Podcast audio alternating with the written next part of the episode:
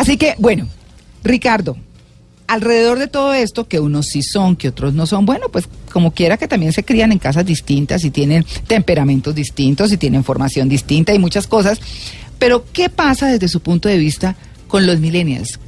¿Qué, ¿Cómo es un millennial desde la sociología? Bueno, desde la sociología hay un elemento muy importante y es que es una generación que está vinculada a un escenario de ruptura social absolutamente fuerte. Tienen incorporan nuevos valores en cada uno de los escenarios sociales, en el trabajo, en su concepción de familia, en su concepción del manejo de la tecnología, en cada uno, digamos, de esos procesos generales que, que se dan. Y esas características hacen que entren muchas veces en choque, en confrontación, frente a otras generaciones que crecieron con valores distintos. Podemos, perdón, hacer un paréntesis para hablar de las anteriores generaciones para que nos entiendan los oyentes, es los baby boomers. ¿Qué es esa vaina de Sí, los baby boomers, que es una segmentación, está entre mil, nacidos entre 1946 y 1965. La época después de la Segunda Guerra Mundial. Por eso se llaman baby boomers, pues la bomba. Después viene la generación X, que es desde 1965 nacidos hasta 1981 y alrededores, que ahí está don Diego Senior. Después vienen los famosos millennials, de los que estamos hablando, que es de 1982 al 94, 95, 97, o sea, no es tan exacto.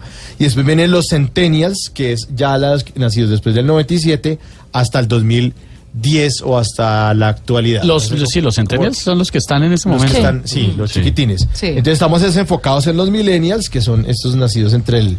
Mauricio, ¿en cuál está? Perdón. Yo soy generación X. ¿Pero por qué lo quiere vender, Diego? No, no, no. No, no, no, porque es que quería saber para... Estoy viendo, de hecho los estoy viendo en estos momentos, María Clara, en, Facebook y Mauricio es el de barba, ¿no? Sí, pero, pero no tengo cara de, de viejo. De millennial. No, tengo no, no, no, no, Bueno, entonces usted me ha dado paso Diego, Diego, usted me ha dado paso para a usted y a los oyentes de En Blue Jeans presentarles a quienes estamos en la mesa. Maritza Mantilla, que siempre maneja el eh, tema de turismo, viaje, crónicas de viaje. Y que también estoy en la frontera, María Clara, de... ¿Borderline? Sí, señor. Claro, porque no les voy a decir el año. Ah, no se venda, nos vamos a adelantar en este momento. No voy a adelantar, pero estoy en la frontera. En la frontera antecitos, no más allá. Ah, más allá y más acá. Pero bueno, lo que les quiero decir es que sí crecí con tecnología, pero no me siento millennial cuando nos describen o cuando los describen de esa manera. Sí. me satisfacen muchas cosas, em, pero también me siento emprendedora. También tengo unas características en cuanto, por ejemplo, el gusto por los viajes que me podrían enmarcar en, en ese segmento, pero hay otras que no. Entonces está uno ahí como en esa dualidad de si soy o no soy. Mm, bueno, Esteban Hernández, nuestro uh. millennial, como pueden ver. ¿Pueden verme? Sí. Aquí está. Claro que sí, con el pelo amarillo. Sí, que conste que no lo dije yo. ¿Qué pelo amarillo, de rostro rojo en este momento. Ay, sí, es que me metí un quemón en Neiva. Hola, qué monta. Hola, pero hasta Ricardo Nuestro invitado. Justin Bieber. No la monta, hola. bueno, eso está diciendo Freddy. Muy bien, Mauricio Quintero, que es efectivamente nuestro hombre de barba acá. Generación X. Sí, señor. Y, Rafa, y Ricardo Forero, que es nuestro invitado de hoy, sociólogo. Bueno, retomando entonces y presentando a la mesa, por supuesto, y esta soy yo, Ricardo, los millennials. Eh, después de esta descripción tan importante que ha hecho y esta puntualización que ha hecho eh, Mauricio frente a las diferentes generaciones, pues ¿qué pasa hoy entonces con los millennials? Entonces, debido, digamos, a esta coyuntura que han venido sufriendo, pues obviamente tienen una hiperconectividad, tienen una relación constante con los medios eh, electrónicos a un nivel bastante fuerte, dedican gran parte de su proceso en torno a cada uno de esos escenarios. También, digamos, son una generación impaciente justamente por el uso de la tecnología tienen más rápido. Entonces más rápido. Claro. Oiga, inmediato. En cero punto, en, menos de un segundo podemos tener información en Google. Imagínate, esa es una dimensión que es un corte generacional frente al baby boomer, frente a la generación X, frente a, cada uno de esos. A los X nos tocaba ir a la biblioteca. A nosotros nos tocaba ir a la biblioteca. Con el morral. del saber y, claro, y, buscar en el fichero. el tesoro de la juventud. El tesoro de la juventud. Buscar y pase libros, tan, Los mismos profesores, tanto de colegio como de universidad eh, eh, meten a los estudiantes en esa presión del tiempo. El trabajo tiene que ser enviado el sábado antes de la medianoche. Sí, señor. Y usted termina en una esclavitud Claro, pero tremenda. hace como 15 días. No, claro, pero lo que me refiero es que los tiempos han cambiado. O sea, el trabajo debería entregarse el lunes, que Sí, es el día de estudio. No, el sábado a la medianoche o el domingo antes de las 12 tiene que ser, no sé qué. Claro, porque el- la valoración social del tiempo cada vez es más rápida. ¿no? Sí. Todo lo queremos instantáneo. Sí. Instantáneo. Entras a Amazon, pides cualquier cosa alrededor del No, mundo. yo le voy a 24 decir- horas está en tu casa. No, yo le voy a decir la Increíble. diferencia más práctica. Eh, mi hijo está terminando arquitectura y entonces él coge, eh, coge- aprendió autodidacta esos programas dificilísimos que yo los veo y digo, Los de qué diseño. angustia, los de diseño. Sí. Claro, pero, pero esos que hacen planos y Sí. cosas y bueno. se maneja el AutoCAD, ¿o no? AutoCAD. So- AutoCAD. AutoCAD y como tres más que nombra, no me pregunte. Bueno, eso, pero él solo, solo, solo, solo y los maneja. Yo peleaba con el computador cuando me cambié a Mac. Yo también. Claro. Yo también, Entonces, sí. pero esto como así, Sí. Y entonces uno obviamente llama al hijo tecnológico. Mira, ayúdame porque aquí no encuentro aquí en este computador cómo es la tecla tal. Eh, a ver, ya, pero enséñame. Bueno, No, es una cosa Claro. complejísima. Claro, porque digamos, mm, las generaciones eh, de nuestros padres Sí. son, son migrantes tecnológicos, mientras lo que ahora estamos teniendo son nativos tecnológicos, nacieron con la tecnología. Entonces el proceso de aprendizaje fue mucho más rápido y es mucho más natural. Claro. Lo profundizan mucho más rápido. Entonces, y están pendientes de cada uno de esos procesos constantemente. Su socialización está mediada en eso.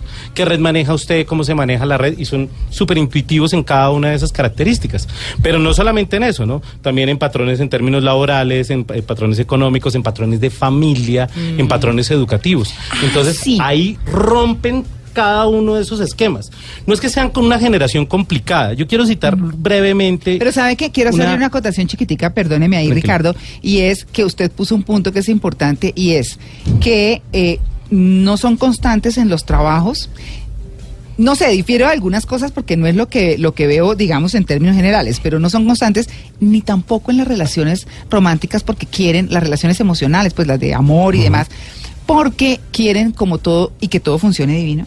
Y entonces a la primera frustra- frustración, chao, que eso es un poco lo que, lo que menciona eh, en el video. mm, Simon Sinek. Simon Sí, Sinek. sin duda alguna, hay un concepto muy interesante que se llama los amores líquidos. Se está hablando de los amores líquidos. ¿Por qué? Porque antes los procesos de relación estaban pensados a largo plazo. El amor para toda la vida, el matrimonio para toda la vida. La, La generación de uno decía. "Encon- conocí a la mujer Por de mis favor, hijos". Ya, A la la mamá de mis hijos. Y vamos Conocí a morir juntos. Sí, Los milenios ya no se plantean eso. Las relaciones son mucho más móviles, en, re- en realidad eso. Ya la presión social sobre esos estereotipos, que muchas veces eran considerados sagrados, se rompieron. Ahora tienen una relación, si la relación no funciona, muchas veces digamos, el problema que se tiene es que estamos pasando es al otro lado, ¿no? Donde ya el tema de ma- el manejo de los de los problemas y de la frustración, porque convivir implica ceder, Sí. comunicarse, tener una gran cantidad de habilidades sociales Sí. que son sumamente Inteligencia complicadas. emocional. Aquellos que tengan dos matrimonios me entenderán Yo lo perfectamente. entiendo. Acá hay dos. ¿Quién le Yo no, yo no me María Clara. Presente, Presente, presente. Estamos en paro. Podríamos hacer el paro de los. To- Toda mi admiración, mi respeto y mi afecto. Totalmente. Tranquilo, mijo, que para allá va. Para allá. No. No hay peligro. No, pero justamente. Más es fácil por eso. agarrado marrano Claro, enjabonado. es que pasamos ahí, Ricardo, de lo que decían las abuelas, que era, mijita, esa es la cruz que le tocó. Uy, No. sí. a no aguantarse absolutamente Uy, no, nada. qué dolor. No, eso era terrible. pero dolor. también es terrible no tener la, la, yo no digo tolerancia porque no me gusta esa palabra, como, como la, la madurez para aprender a llevar una relación de pareja, que es otra cosa, ¿cierto? Sí, y mira que justamente la reacción que tuvo Esteban, que es digamos Ah, nuestro no, representante ideal de los Sí. es justamente frente a las relaciones, no, matrimonio, no, hijos, Que no, que no, Menos. que no significa, porque yo tengo muchos amigos que quieren está- casarse y tener claro, hijos. sí. pero pero digamos, eh, no, eso, no está, eso no está relacionado al ego, perdón, porque es que estaba viendo viendo una portada de la revista Time ahorita hablando sobre el tema y el, la portada es la generación del yo, yo, yo. Sí. Entonces, si uno está pensando en uno mismo, se está tomando selfies porque los selfies son naturales a los millennials. Sí. Entonces deja de, de, como de hacer dádivas y un poco como negociar con otra persona para mantenerse. Es cuando yo me aburrí, yo me fui, pensando mucho en eh, como en el, no sé, es, eso, ¿verdad? Es una generación, yo creo, y antes de que Ricardo haga la, explicación académica, yo les digo lo que pienso. Claro. Eh, sí, es una generación muy del yo de primero yo, lo importante soy yo, porque creo que venimos de ver un espejo de una generación en donde dejaban que todo el mundo fuera primero menos cada uno. Es una generación en donde se siente mucho como la necesidad de que no, yo necesito darme mi espacio, yo necesito valorarme, si no me quiero yo, no me quiere nadie, y, eh, como que prioriza. demasiado en muchas ocasiones, como que ya too much del yo, sí, sí, es una generación en donde primero va uno. Eso es cierto. Sí, sin, sin lugar a dudas, digamos, este principio del yo, de la individualidad, es un valor fundamental. Pero, pero detrás de eso también hay otros escenarios y otros procesos que también son muy interesantes. La fragilidad económica, la fragilidad en el mundo del trabajo, hace que pensar en proyectos a largo plazo, casa, familia, hijos, mm. sea se replantea constantemente. Bueno, pero yo cómo voy a tener un hijo si lo que estoy ganando no me alcanza ni siquiera para mí. Claro. Ahí hay, digamos, toda una atención justamente en torno a esos principios que para anteriores generaciones eran primordiales, o sea, ordenaban su vida en relación a eso. Hay que tener una casa, hay que tener el hijo, hay que tener el perro y, el trabajo para toda la vida que me va a financiar ese modelo. Entonces, cuando, cuando uno habla con los militares, dice, pero es que el tema es, yo puedo sentirme comprometido, pero tener hijos, la inestabilidad política, la inestabilidad, el tema de las incertidumbres para esta generación es el lema central. Que, que, constituye y de lo que habla y de lo que habla Simon Sinek es precisamente de cómo los eh, millennials son muy cortoplacistas. Entonces, ¿qué pasa? Él, decía que se había encontrado con un millennial, se había sentado a hablar con él y le decía, eh, bueno, ¿y cómo estás? ¿Cómo te sientes en tu trabajo? No, pues eh, es que no sé, no, siento que como que no estoy aportando. ¿Perdón? No, sí, yo creo que me voy a ir, pero ¿cómo así? ¿Por qué? No, pero si lleva nueve meses acá, u ocho meses y realmente los proyectos y las carreras y las cosas se toman su tiempo. Y es una de las cosas contra las que se están estrellando. No todos, yo, y yo insisto un poco que en generalizar algunas cosas, porque, por ejemplo, no me he encontrado al primer millennial perezoso, de verdad. Son todos como pilosos. Activos. Sí, claro, pero bueno, no sé. Mucha energía. Él, tiene que son perezosos, pero... Sí, de pronto para alguna cosa que no explica, pero, pero la verdad es que eh, él se encuentra con que quieren todo como de inmediato y lo relaciona con el tema tecnológico. Mm. Hacen un clic, compran en, compran en Amazon y al otro día tienen la compra. Me hizo recordar, María Clara, una escena de House of Cards, quienes la han visto y quienes no, pues es esta serie estadounidense en la que, eh, se, que se ve por Netflix y por, también por Paramount, si no estoy mal, en la que se narran cosas que tienen que ver con la política en Estados Unidos. Hay un personaje que es una periodista muy joven, eh, no les voy a hacer spoiler, no me voy a tirar la serie, tranquilos. Hay una periodista que es muy joven, debe tener unos 26 años más o menos, trabaja en un gran medio muy importante, en un periódico, y de ahí se va a trabajar a un portal eh, político de Internet. Está un día tomándose un trago en un bar con su jefa, que también es una mujer joven, debe tener unos 35 años más o menos, y eh, la jefa le cuenta que su plan es en rápidamente unos dos años hacer crecer el portal, venderlo y hacer otra cosa. Y entonces la muchacha de 26, la muchacha, la pelada pues, le dice, eh, pero ¿cómo así? ¿En dos años? O sea que en dos años no voy a tener trabajo. Y la mira la de 35 a la de 26 y le dice, ¿y es que tú en dos años quieres estar en el mismo trabajo? Es un poco lo que pasa ah, eh, en, en todo el planeta con los millennials como que no hay un, unas correas que amarren a, la vida laboral o a un trabajo específico, en parte por el mal, porque el pago no es siempre bueno. Sí, justamente. A la niña la matan en la serie. No la matan en Bogotá porque la matan en un metro. no, pero no, se la tiren. No, ay, no, hay gente que se le está viendo la primera temporada. Pero son varias. Eso pasó hace rato. Ya viene la Bruce Willis está muerto en el sexto sentido. Eh, ese respeto, ese respeto ínfimo y absoluto a los spoilers, no. O sea, Luis Carlos que la gente se actualice. A Luis Carlos era un infarto. en este momento. No, pues Luis Carlos, a propósito de Luis Carlos. bueno, 8 y 52, estamos en Blue Jeans de Blue Radio. Pero que tienen algunas cosas que creo que es importante rescatar. Lo que hablábamos, por ejemplo, fuera de micrófonos, es que eh, a nosotros, por ejemplo, Mauricio y a mí, nos tocó la generación del no no se puede, está prohibido, la iglesia lo prohíbe, eh, no sé, bueno, en fin, toda una cantidad de cosas que nos coartaron, claro, nos coartaron de una manera pues importante.